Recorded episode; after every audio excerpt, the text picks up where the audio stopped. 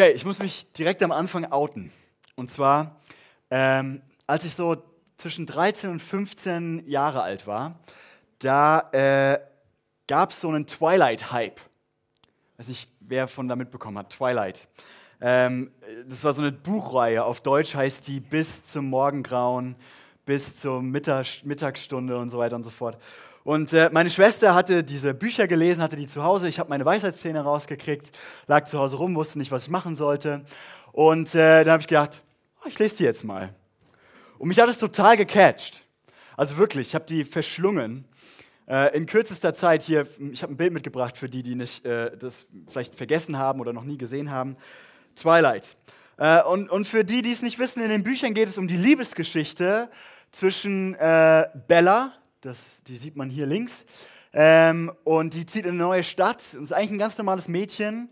Und die verliebt sich in Edward. Und Edward ist äh, ein Vampir. Ähm, das kommt dann raus. Spoiler Alert. Ähm, sorry, sorry. Ja, jetzt, ja, ist okay. Jetzt, äh, wenn ihr es noch nicht mitgekriegt habt, dann äh, ist eh zu spät. Ähm, das, die beiden, ja, die verlieben sich ineinander. Es wird alles dann ganz dramatisch. Und ich, ich sage ganz ehrlich, tut es euch lieber nicht an. Äh, aber ich muss zugeben, irgendwie mag ich Liebesgeschichten. Also ich mag irgendwie auch Märchen, äh, wo es um, um, um Liebe geht. Ich mag das, das Romantische und, und das, die Emotionen und, und so und das, auch das Geschmalze ab und zu. Aber was mich irgendwie besonders fasziniert hat, war, als dann die Autorin von diesen Büchern äh, dieselbe Geschichte nochmal rausgebracht hat, aber aus der Sicht von ihm, von Edward. Also eigentlich sind die, die ursprünglichen Bücher von, von, aus der Sicht von Bella geschrieben und dann gab es dieses diese, diese Version aus der Sicht von dem Vampir. Und irgendwie hat es eine besondere Faszination auf mich ausgeübt, weil ich weiß nicht, irgendwie war das nochmal was ganz anderes, nicht nur mal, aus der Sicht der Geliebten, sondern in die Gedanken und Gefühle des Liebenden einzutauchen. Ich weiß nicht, ob ihr das verstehen könnt, aber irgendwie war das nochmal interessant, das nicht so von außen sozusagen nur zu sehen oder, oder irgendwie gespiegelt zu bekommen, sondern diese Innensicht von dem Liebenden Edward zu sehen und, und irgendwie so hinter die Fassade zu blicken. Und vielleicht bist du jetzt ein bisschen irritiert, du kannst damit nichts anfangen und es ist für dich komisch, dass ich äh, meine Predigt mit dieser Liebesgeschichte hier anfange. Aber vielleicht kannst du mehr was damit anfangen, wenn ich dir vor Augen halte, dass gerade in den letzten 20 Jahren ziemlich viele Lieder geschrieben wurden, im christlichen Bereich so, die aus der Sicht Gottes geschrieben wurden. Ist interessant, oder? Also, wo wir etwas singen, was Gott uns zuspricht. Also beispielsweise, lege deine Sorgen nieder. Vielleicht kennt der eine oder andere das. Das singen wir immer mal wieder hier. Und das eben aus der Sicht von Gott an uns Menschen. Und ich glaube, das ist dieselbe Faszination, die dahinter steht. Dass wir sagen, wir wollen nicht nur der sein, dem das zugesprochen wird, sondern wir wollen irgendwie in das Herz von demjenigen reinschauen, von dem Liebenden, in dem Fall Gott, der uns das zuspricht. Und deswegen hat es vielleicht auch eine besondere Macht für uns irgendwie oder eine Kraft, wenn wir, wenn wir, das so, wenn wir solche Lieder singen, weil wir irgendwie sagen, krass, das ist jetzt irgendwie Gott, der mir das zuspricht. Das ist jetzt irgendwie sein Herz, das offenbart wird. Sein ist nicht nur irgendwie eine abstrakte Lehre, die irgendwie in, der, in dem Lied ver, verarbeitet wird, sondern Gottes Emotionen, Gottes Herz. Okay, ich glaube, um das Herz Gottes zu verstehen, gibt es keinen oder fast keinen besseren Ort als das Buch Hosea im Alten Testament der Bibel. Und das wollen wir uns heute gemeinsam anschauen, auf der Suche nach diesem Herzen Gottes. Und das machen wir mit einer bestimmten Fragestellung. Wir glauben ja, dass, dass Gott uns für dieses Jahr das Wort Erneuerung als Gemeinde gegeben hat. Und deswegen schauen wir in dieses Hosea-Buch mit folgender Frage, Erneuerung, warum eigentlich? Also wir haben in den letzten Sonntagen, äh, zwei Sonntage lang haben wir uns angeschaut, ähm, was ist eigentlich Erneuerung? Und ich habe darüber geredet, dass Erneuerung ein Herz voller Liebe ist. Das kommt, wenn das Evangelium neu in unser Herz reinkommt. Und jetzt wollen wir uns heute mal anschauen, warum eigentlich? Was gibt es für Gründe für Erneuerung? Und ich glaube, dass wir im Buch des Propheten Hosea eine Antwort auf dieses Warum finden, nämlich, weil Gott sich nach Erneuerung sehnt. Aber bevor wir uns das kleine, genauer anschauen gleich, äh, möchte ich gerne noch zwei kurze Bemerkungen machen. Nämlich das erste, ich finde es immer ein bisschen gefährlich, ähm, so aus Gottes Perspektive zu sprechen. Also so zu sagen, ja, was Gott will, wo sein Herz ist, ähm, wie er fühlt. weil Gott ist irgendwie der ganz andere. Und er ist immer viel höher, als wir das glauben können. Ähm, und, und wenn wir dann uns anmaßen, immer stellvertretend für Gott was zu sagen, da muss man immer vorsichtig sein, ja, weil das schnell auch irgendwie von, von unseren menschlichen Fehlern, unserer einseitigen Sicht, unserer Unvollständigkeit irgendwie behaftet. Ähm, und ich glaube, der einzige Grund, warum ich mich traue, heute in dieser Predigt über Gottes Herz zu sprechen, ist, der, ist die Tatsache, dass Gott selbst über sein Herz spricht im Hosea-Buch. Ja? Also, dass er selbst sagt, hey, so fühle ich mich. Also, wir haben das eben gerade in der Schriftlesung gehört, im elften Kapitel. Da heißt es, wie könnte ich dich, Israel, im Stich lassen? Wie könnte ich dich preisgeben? Schon bei dem Gedanken daran bricht mir das Herz und ich empfinde tiefes Mitleid für dich. Und ich finde es interessant, manche Ausleger sagen, das Wort, das hier geschrieben ist, das ist wie eine Stadt, die belagert wird. Also Gott sagt, mein Herz ist wie eine Stadt, die belagert wird. Das, mein Herz wird bestürmt, das bricht mir das Herz. Das, mein, mein Mitleid bricht in mein Herz hinein. Okay, das war das Erste. Und das Zweite ist, was in dem Hosea-Buch gesagt wird, ist auch ein bisschen äh, merkwürdig. Sagen wir mal so. Ist ein bisschen irritierend vielleicht oder ein bisschen, vielleicht sogar empörend, ja? Ähm, weil es an einigen Stellen echt unangenehm ist und auch über Gott echt krasse Sachen gesagt werden. Und ich will einfach, wenn du das vorhin auch bei der Schriftlesung so empfunden hast, will ich dir sagen, ich verstehe das, aber das ist genau der Punkt. Also der Punkt ist, dass das irgendwie aufrüttelnd sein soll, ja? dass, dass wir irgendwie das lesen und denken, oh krass, das macht was mit uns. Das ist irgendwie nicht, ja, alles schon mal gehört, sondern das ist irgendwie komisch oder das ist irgendwie unangenehm. Und manchmal haben wir Christen so unsere, die Bibel in so unsere kleine Box gesteckt und, und haben entschieden, was sie sagen darf und was sie nicht sagen darf. Ähm, und dann verliert die voll ihr explosives Potenzial. Und ich glaube, wenn wir jetzt dann aus dem Hosea-Buch gleich zusammen lernen, dann, dann lasst uns einfach dran denken, wir müssen nicht heiliger sein, als die Bibel ist. Will ich einfach mal so voranschicken. Okay, jetzt aber. Wir lernen drei Dinge. Ah, ich habe hier, warum Erneuerung? Wir lernen drei Dinge aus den Abschnitten des Hosea-Buchs, die wir gelesen haben, über das Herz, über die Sehnsucht Gottes. Und das ist, wir lernen, dass Gott sich nach Erneuerung sehnt, weil er wie ein leidenschaftlicher Bräutigam ist, weil wir die Braut sind, die ihn mit anderen Männern betrügt. Und da merkt ihr schon, wie unangenehm das Buch Hosea ist. Und weil es den Bräutigam alles gekostet hat, uns zurückzugewinnen. Und wir fangen direkt an. Gott sehnt sich nach Erneuerung, weil er wie ein leidenschaftlicher Bräutigam ist. Also das Hosea-Buch beginnt mit dieser Geschichte. Okay, es ist eine Geschichte, wo Gott zu Hosea kommt, seinem Propheten, und sagt, ich will, dass dein Leben ein Gleichnis wird, also ein Beispiel wird dafür, wie ich bin und wie meine Beziehung zu meinem Volk ist. Also wie meine Beziehung zu den Menschen ist, die ich liebe. Und, und dann sagt Gott zu Hosea, dass er sich eine Frau nehmen soll. Das ist Teil von diesem Gleichnis. Nimm dir eine Frau. Weil Gott sagt, meine Beziehung zu meinem Volk ist wie eine Ehe und ich bin wie ein leidenschaftlicher Bräutigam. Und ich glaube, hier müssen wir erstmal kurz innehalten, weil wahrscheinlich, äh, ist, meine Vermutung ist, für viele von euch ist das Bild einfach erstmal ein bisschen merkwürdig. Gott irgendwie als Ehemann, unser Ehemann, also wir sind ja sein Volk als Christen, beziehungsweise das ist seine Sehnsucht irgendwie, dass er wie ein Ehemann ist. Und es gibt ja viele Bilder, die die Bibel benutzt, äh, um, um Gottes Beziehung zu uns zu beschreiben. Ne? Also Gott irgendwie der König mit seinem Volk, Gott der Vater mit, mit seinen Kindern, Gott der Hirte mit seinen Schafen.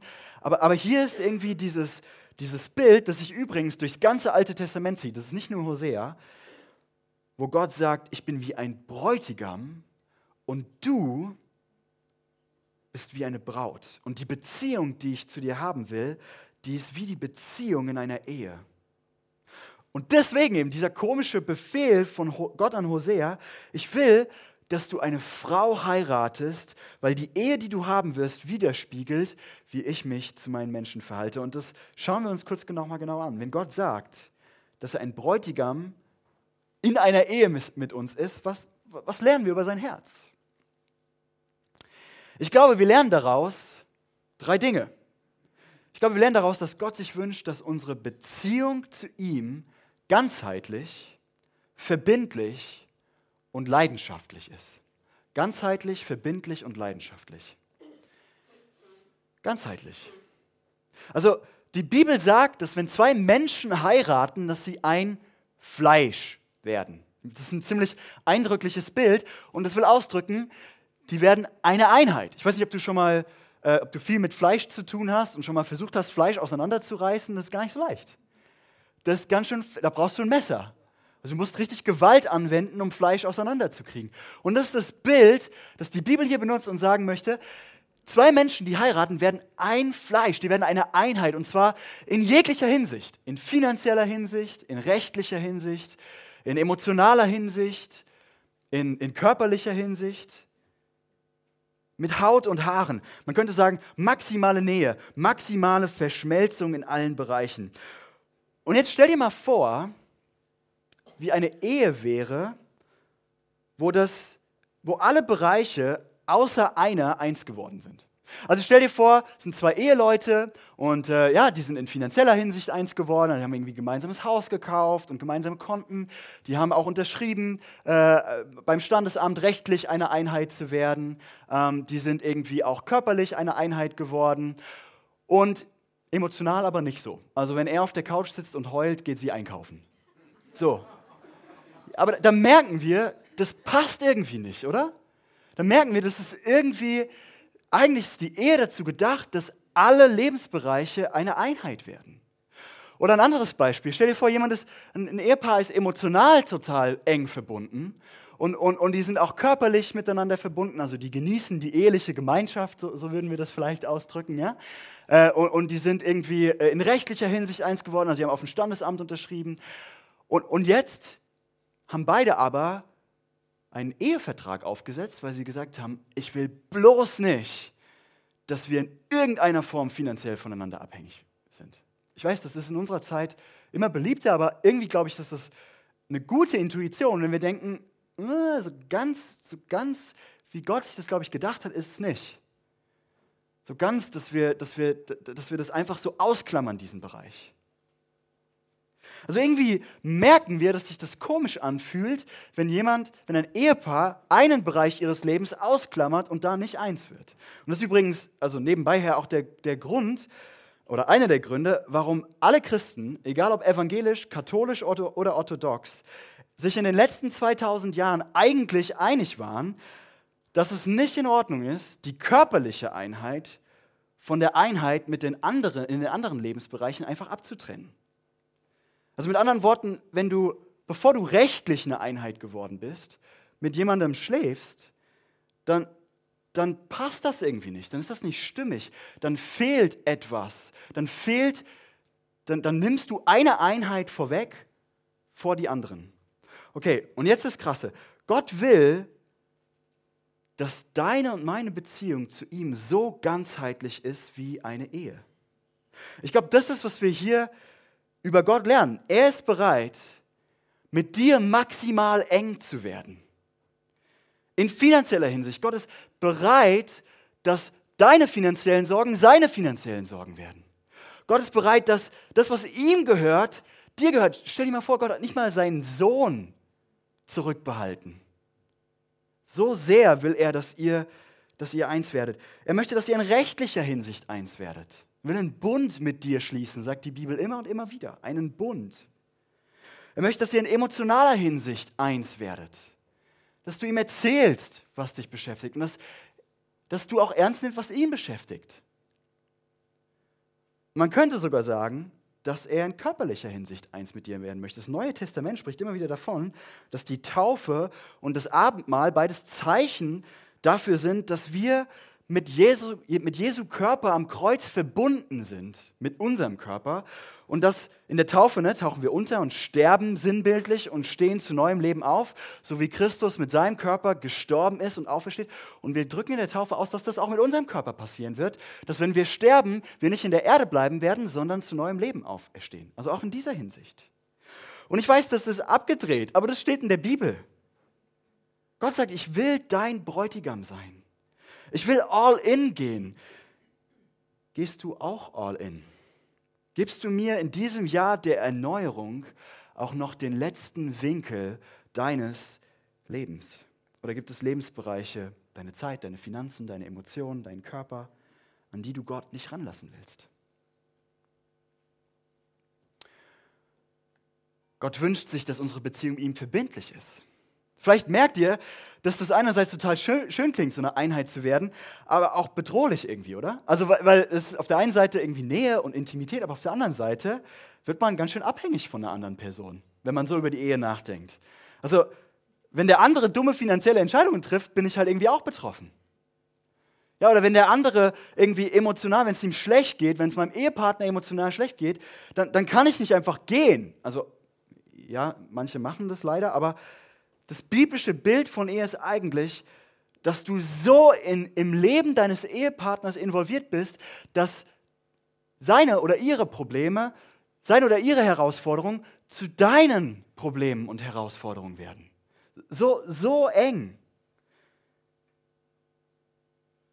Die Ehe hat diese Verbindlichkeit, die so heftig ist, eine Treue, die sagt, und das versprechen wir uns ja in unseren Ehegelübden, in guten wie in schlechten Zeiten. Und wenn Gott sagt, dass er wie ein Bräutigam ist und wir seine Braut, dann sagt er damit, ich will mit dir diese Verbindlichkeit. Ich bin bereit, auf der höchsten Stufe verbindlich und stabil mit dir zu sein. Ich werde da, ich werde da sein, egal was in deinem Leben passiert, sogar wenn du mir untreu bist.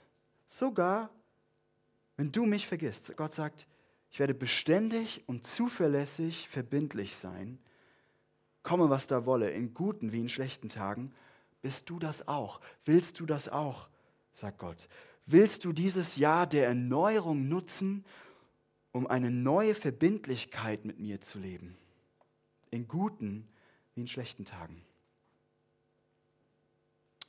Und Gott wünscht sich, dass unsere Beziehung zu ihm leidenschaftlich ist. Eine gute und gesunde Ehe ist nicht nur ganzheitlich und nicht nur verbindlich, sondern die Bibel sagt immer und immer wieder, eine gute Ehe hat Leidenschaft. Und ich weiß, das können wir uns in unserer Kultur nicht so vorstellen. Ja, also wir sagen ja eher irgendwie so, die Ehe ist der sichere Hafen, in den wir eingehen und damit meinen wir, das Boot steht still. Ja? Oder, oder auch äh, die Endstation oder ich weiß nicht genau, irgendwie so Gefängnis, habe ich auch schon mal gehört. Ähm, aber die Bibel sieht es ganz anders. In der Bibel ist ziemlich klar, dass eine Ehe geprägt sein sollte von Leidenschaft, von Begeisterung und Freude aneinander, von feuriger Liebe. Nur mal so, ich, ich würde das jetzt nicht erwähnen, wenn es nicht in der Bibel stehen wird, aber im fünften Kapitel im Sprüchebuch heißt es, freue dich an ihr, die du geheiratet hast, und jetzt Achtung, ist nicht ganz jugendfrei, ihre Brüste sollen dich alle Zeit berauschen, ihre Liebe soll dich stets in Band ziehen. Also so entspannt ist die Bibel, wenn es um Leidenschaft in der Ehe geht. Ja? Also wenn Gott sagt, dass er wie ein Bräutigam ist und unsere Beziehung zu ihm wie eine Ehe, dann sagt er auch, die Beziehung, die er sich wünscht, soll die leidenschaftliche Beziehung zwischen zwei Liebenden sein. Verliebt sein, Emotionen. Das betört sein. Ja, und das ist nicht alles. Ich meine, jeder, der verheiratet ist, der weiß, dass das nicht alles ist. Und dass man das auch ungesund betonen kann. Aber, aber das ist, glaube ich, was dieses Bild hier sagen möchte. Wie fühlt sich denn ein Bräutigam, wenn er bei der, bei der Hochzeit seine Braut zu sich kommen sieht? Das ist bei mir noch nicht so lange her. Ich kann mich da noch gut dran erinnern. Der Bräutigam ist voller Stolz voller Freude, voller Liebe, voller Zuneigung. Er möchte allen sagen, schaut, das ist meine Braut. Und er ist leidenschaftlich entschieden, alles für sie zu tun. Der wird sogar sterben für sie, oder? Und Gott sagt, so wie ein Bräutigam sich fühlt, wenn er seine Braut anschaut, so fühle ich mich, wenn ich dich anschaue. Wirst du mich so zurücklieben? Ich will nicht, dass du mich liebst wie ein Bürger, der seine Pflicht für sein Land tut, sagt Gott. Ich will nicht, dass du mich liebst, nicht mal wie ein Kind, das seinem Vater gehorsam ist, auch wenn das manchmal auch nötig ist, sondern ich will, dass du begeistert und betört und leidenschaftlich verliebt in mich bist. Und ich glaube, Gottes Frage an uns als Gemeinde in diesem Jahr der Erneuerung ist, willst du dich neu in mich verlieben? Und ich glaube, keiner von uns könnte sagen, dass er Gott so liebt, oder? Also wenn ich, das, wenn ich das lese, wenn ich das mal ausformuliere, was das bedeutet, dass Gott sagt, ich bin der Bräutigam meines Volkes, dann macht mich das irgendwie auch traurig, weil ich merke, ich kriege das nicht so hin. Ich glaube, das ist der Grund, warum Gott so Sehnsucht nach unserer Erneuerung hat, weil er uns ein Herz voller Liebe schenken will, das ihn so sehr liebt, wie er uns zuerst geliebt hat. Okay, das war, das war schon intens. Machen wir mal weiter. Wir lernen aber zweiter, zweitens aus unserem Text, dass Gott sich nach der Erneuerung sehnt oder nach Erneuerung sehnt, weil wir die Braut sind, die ihn mit anderen Männern betrügt. Also wir gehen mal zurück zu Hosea und seiner Story. Ähm, Gott trug Hosea ja nicht einfach nur auf, irgendeine Frau zu heiraten. Also für die, die das vielleicht schon mal gelesen haben, das Hosea-Buch, ihr wisst, Hosea soll eine Frau heiraten, die eine Prostituierte ist. Also Gott zeigt Hosea eine Frau mit Namen Gomer, die eine Prostituierte gewesen ist und, und sagt, du, soll, du sollst diese Frau heiraten, weil das ein Gleichnis ist für meine Beziehung zu meinem Volk zu den Menschen, die ich liebe. Und was wir dann aus dem Text erahnen können, und das, ist, äh, das Hosea-Buch ist sehr kompliziert und kunstvoll geschrieben. Ich habe da versucht, ein bisschen in das Hebräisch reinzudenken, mich. Es war ganz schön herausfordernd. Ähm, aber was wir erahnen können, ist, dass Hosea eben diese Frau Goma heiratet und für eine Zeit lang ist Goma ihm auch treu. Er kriegt einige Kinder von ihr, aber dann irgendwann fängt sie an, wieder mit anderen Männern zu schlafen. Also zumindest finden wir so kleine Hinweise darauf im Text. Also zum Beispiel, äh, das letzte Kind, das Hosea von ihr geboren bekommt, das nennt er nicht mein Volk. Äh, und das ist im Hebräischen ein Wortspiel, das könnte man auch übersetzen mit nicht von mir, wenn ihr versteht, was Hosea damit sagen will. Also warum fordert Gott sowas unglaublich Schmerzhaftes Haftes von Hosea. Das ist ja ein Real-Life-Gleichnis. Immer und immer wieder sagt Gott in der Bibel, wenn mein Volk gegen mich sündigt, also sündigen, das ist ein Wort, das die Bibel benutzt, wenn Gottes Volk andere Dinge wichtiger macht als Gott und dadurch dann auch alle möglichen Gesetze bricht, die Gott ihnen gegeben hat. Also jedes Mal, wenn mein Volk gegen mich sündigt, dann ist das so, als würden sie Ehebruch begehen. Als würden sie mich mit, einer anderen, mit einem anderen Mann oder einer anderen Frau betrügen. Und ich glaube, dass Gott uns auf ziemlich unangenehme Weise damit zwei Dinge klar machen möchte. Das erste ist, du wirst erst verstehen, wie sehr Sünde deinem Gott Schmerzen bereitet, wenn du dieses Bild verstanden hast. Der New Yorker Pastor Tim Keller hat mal gesagt, wenn ein Untertan die Gesetze seines Königs bricht, wird der König vielleicht ärgerlich. Wenn ein Schaf vom Weg abkommt, ist der Hirte vielleicht frustriert. Wenn ein Kind die Anweisungen seines Vaters missachtet, ist der vielleicht enttäuscht. Aber wenn die Person, die du am meisten liebst auf dieser Welt, dich betrügt, indem sie sich in die Arme eines oder einer anderen wirft, ist das eine komplett andere Sache. Gott sagt, jedes Mal, wenn du ein Gebot von mir brichst, also wenn du egoistisch bist oder wenn du geizig oder gierig bist oder wenn du jemand anderes der oder die nicht dein Ehepartner ist, begehrst, oder wenn du stiehlst oder neidisch bist, oder wenn du jemand anderen verabscheust oder runtermachst, dann brichst du nicht nur ein Gesetz, sondern du wirfst dich in die Arme einer anderen Sache. Du machst etwas anderes zu deinem Gott. Und das, sagt Gott, bricht mir das Herz. Das ist so, als ob du fremdgehen würdest, als ob du mich betrügen würdest. Und das Zweite, was wir hier lernen, ist über das Wesen von Sünde.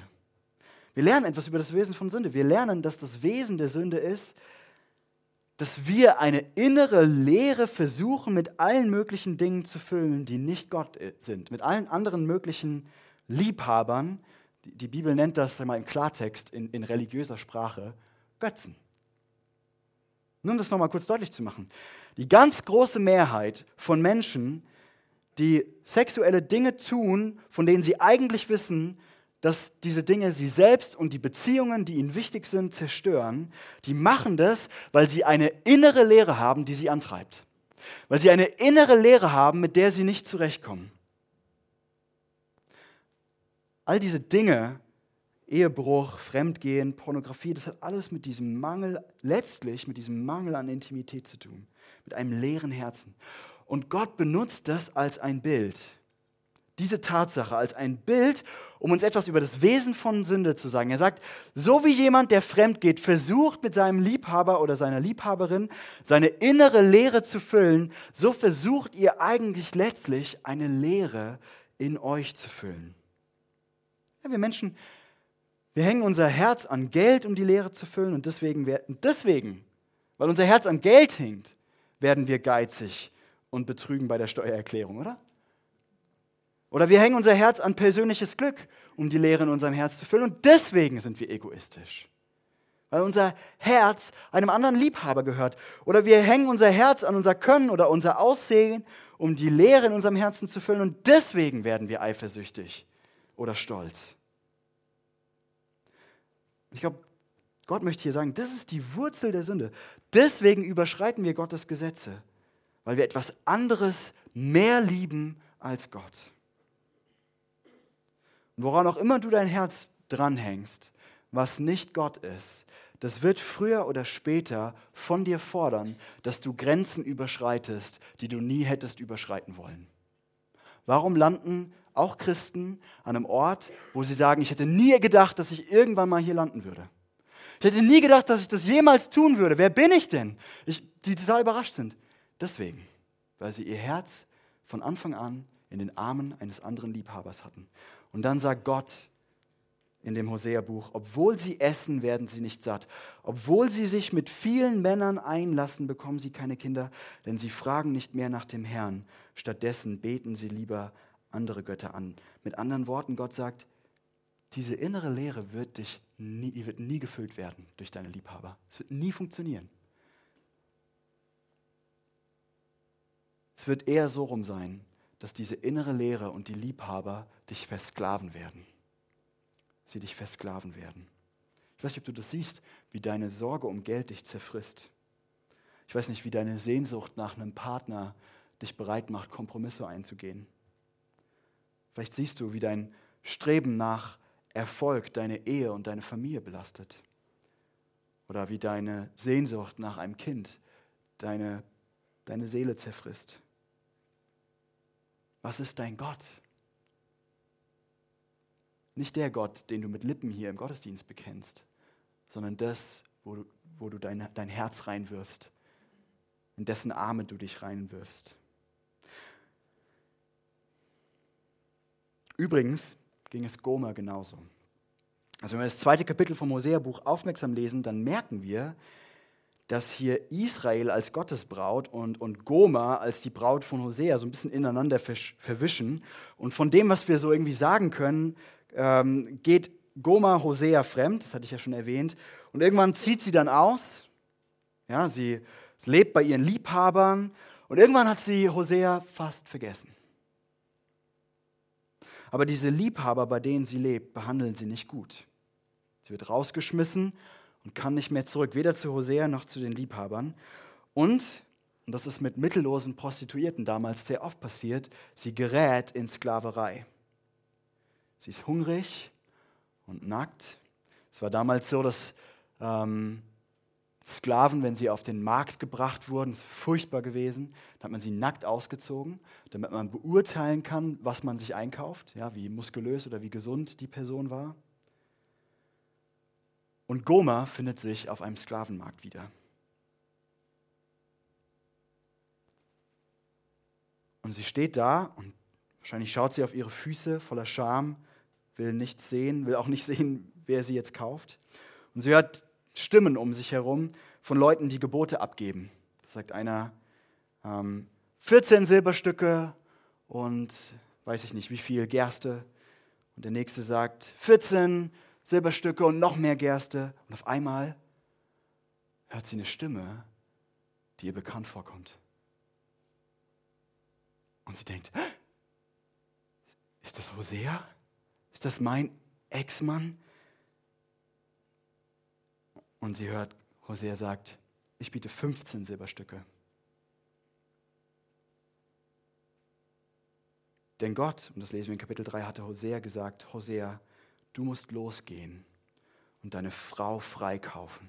Geh und kauf die Frau frei, die dir unsägliches Leid zugefügt hat, die dir tiefen Kummer und große Schmerzen bereitet hat, weil sie dich betrogen hat.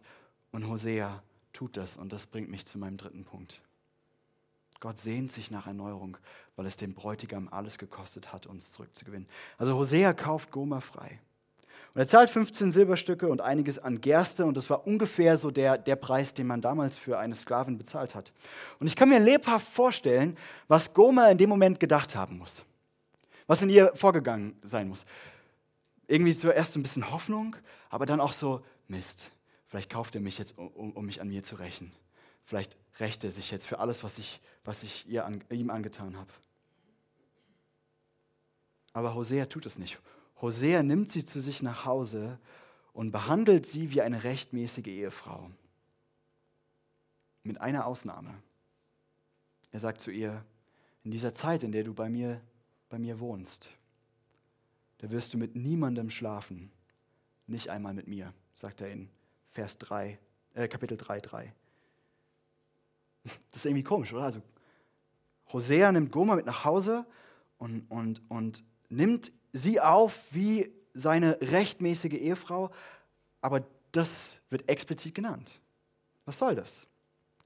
Derek Kidner, ein Bibelforscher, der einen Kommentar zum Hosea-Buch geschrieben hat, sagt, dass hier über den Preis, den es gekostet hat, Goma zu kaufen, hinaus auch der Preis von Hosea gezahlt wird, den es kostet, die Beziehung wiederherzustellen. Also Hosea sagt zu Goma, ich will mit dir eine Beziehung haben. Ich will dich lieben und ich will dich wieder zu meiner Frau machen. Ich will wieder Intimität mit dir. Ich will wieder Nähe mit dir. Ich will wieder eins werden mit dir. Aber ich kann das nicht tun, ohne dass vorher eine Zeit der, Heiligung, äh, der Heilung passiert. Du musst erstmal Verzicht üben, Goma. Und auch ich werde erstmal Verzicht üben. Ich habe den Preis auf dem Sklavenmarkt bezahlt und jetzt werde ich auch noch den emotionalen Preis zahlen, den es mich kosten wird, unsere Vertrautheit, unsere Nähe, unsere Ehe wiederherzustellen. Die Zeit und die Kraft, die werde ich investieren. Aber bis dahin werden wir nicht miteinander schlafen. Und das ist unglaublich, wie die Bibel hier ein Verständnis dafür zeigt, was es kostet, auch auf emotionaler Ebene eine Beziehung wiederherzustellen. Warum lässt Gott Hosea das mit Gomer machen? Warum? Und warum wird das so explizit erwähnt? In Matthäus Kapitel 5 wird Jesus von den Pharisäern gefragt, warum seine Jünger nicht fasten. Und Jesus antwortet mit diesem super merkwürdigen Satz. Er sagt, fasten etwa die Hochzeitsgäste, während sie mit dem Bräutigam feiern. Und, und das muss, ich, ich kann mir das nur vorstellen, die Leute um Jesus herum so, hä, was? Warte mal, warte mal, Gott, Gott ist der Bräutigam von, von seinem Volk. Jesus, was sagst du da? Du bist der Bräutigam? Du, du bist der Bräutigam? Ich glaube, das ist genau das, was Jesus sagt. Jesus sagt hier, ich bin dieser Gott. Ich bin dieser Bräutigam Israels. Ich bin dein Bräutigam.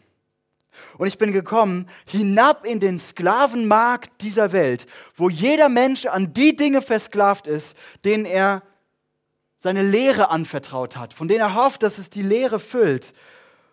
Und ich bin gekommen, um Menschen frei zu kaufen von den Dingen, die sie versklaven. Ich bin nicht gekommen, um sie unter ein neues Sklavenjoch zu bringen, sondern ich bekomme, um sie endlich, endlich zu meiner Braut zu machen.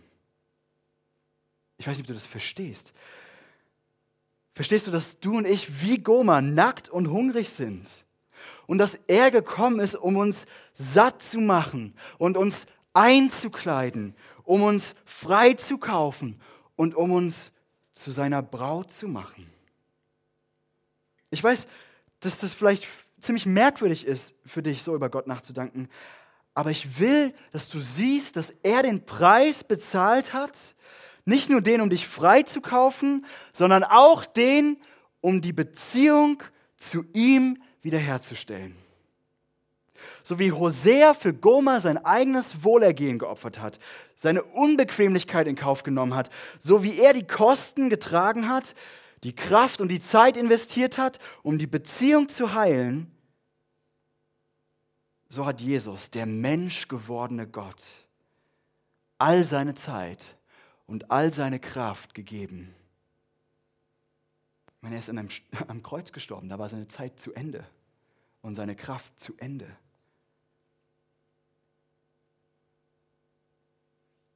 Und ich glaube, jetzt wartet er. Ich glaube, er ist bereit für dich. Er ist bereit für eine neue Beziehung mit dir. Und er ist bereit, und das will ich ganz deutlich sagen, und das lernen wir aus dem Hosea-Buch, egal ob du noch nie Ja zu ihm gesagt hast oder ob du schon 300 Mal zu ihm Ja gesagt hast oder 500 Mal oder noch öfter und immer wieder fremdgegangen bist.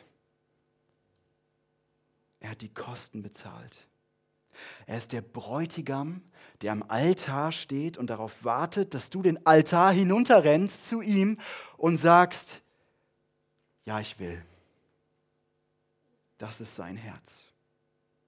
Und ich bitte dich, lass zu, dass es dein Herz schmilzt.